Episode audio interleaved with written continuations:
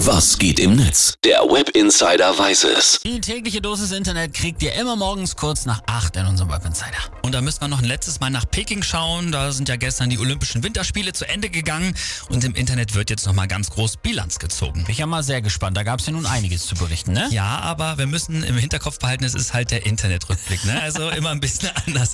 Schauen wir mal. Alf Frommer twittert. Ich verstehe nach wie vor nicht, warum Olympia 2022 nicht konsequenterweise nur per Überwachungskameras übertragen wurde. Geht gut Dann. Stefan Bird schreibt, diese Winterspiele im Ruhrpott werden mir immer im Kopf bleiben. Oder wo war diese Freestyle-Skischanze sonst? Ja. Oh, das war das mit, diesen, mit diesem Atomkraftwerk. im Diese Hintergrund, Kühltürme, ne? Oh Gott. Genau, haben wir auch gesehen. Und die Heute-Show hat noch geschrieben, die meisten Goldmedaillen gab es für Deutschland im Eiskanal. Glückwunsch, wenn's bergab geht, ist Deutschland einfach unschlagbar. Mies. Aber wirklich heftig, ne? Also eigentlich hat ja gar nicht Deutschland den zweiten Platz im Medaillenspiel geholt, sondern mehr oder weniger der deutsche Bob- und Schlittenverband. Ja, ja, das stimmt. Dann haben sich viele User über das Aussehen der Medaillen totgelacht. Ich hatte auch, mein erster Gedanke sofort, die sehen aus wie die Deckel von Dosenwurst.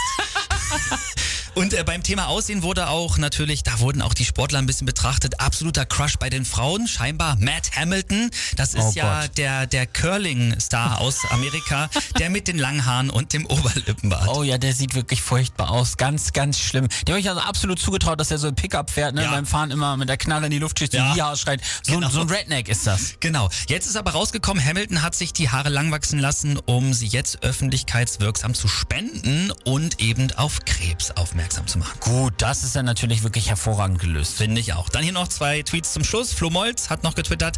Nach Olympia kann mir doch niemand mehr glaubhaft verklickern, er könne mit Masken nicht einkaufen gehen. Ich habe gesehen, wie das kanadische Eishockeyteam gegen Russland das ganze Spiel über FFP2 Masken getragen und mit 6 zu 1 gewonnen hat. Heftig. Und Sarko Jank, der schreibt noch, ich habe Olympia jetzt mal komplett ausgelassen, weil, weil meine moralische Maxime ist, dass ich pro Jahr nur ein Sportgroßevent unter gravierenden Menschenrechtsbedenken verfolgen kann. Und dieses Jahr ist ja auch noch die Fußball-Weltmeisterschaft in Katar.